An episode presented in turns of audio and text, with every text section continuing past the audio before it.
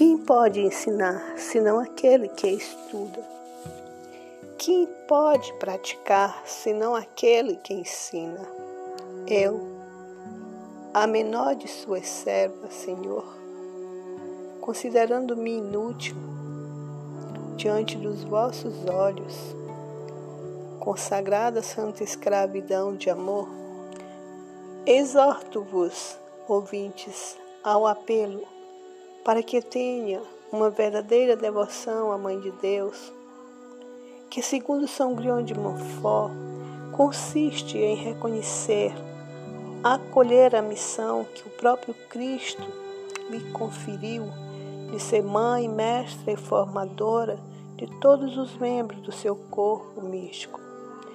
Conforme as orientações e profecia de São Luís, Jesus reinaria neste mundo estabelecendo nos corações o puro amor, por meio a qual acontecerá o reinado de Jesus e será o triunfo do coração imaculado de Maria.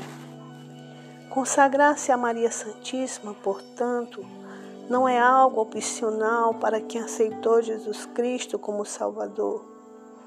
Antes, é uma necessária demonstração de fé e de obediência à palavra de Cristo que nos diz: Eis aí a tua mãe.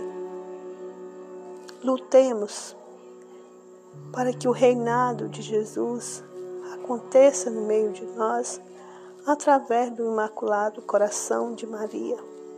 Maria, rainha dos corações, que conquista o coração dos homens para que Deus possa habitá-la.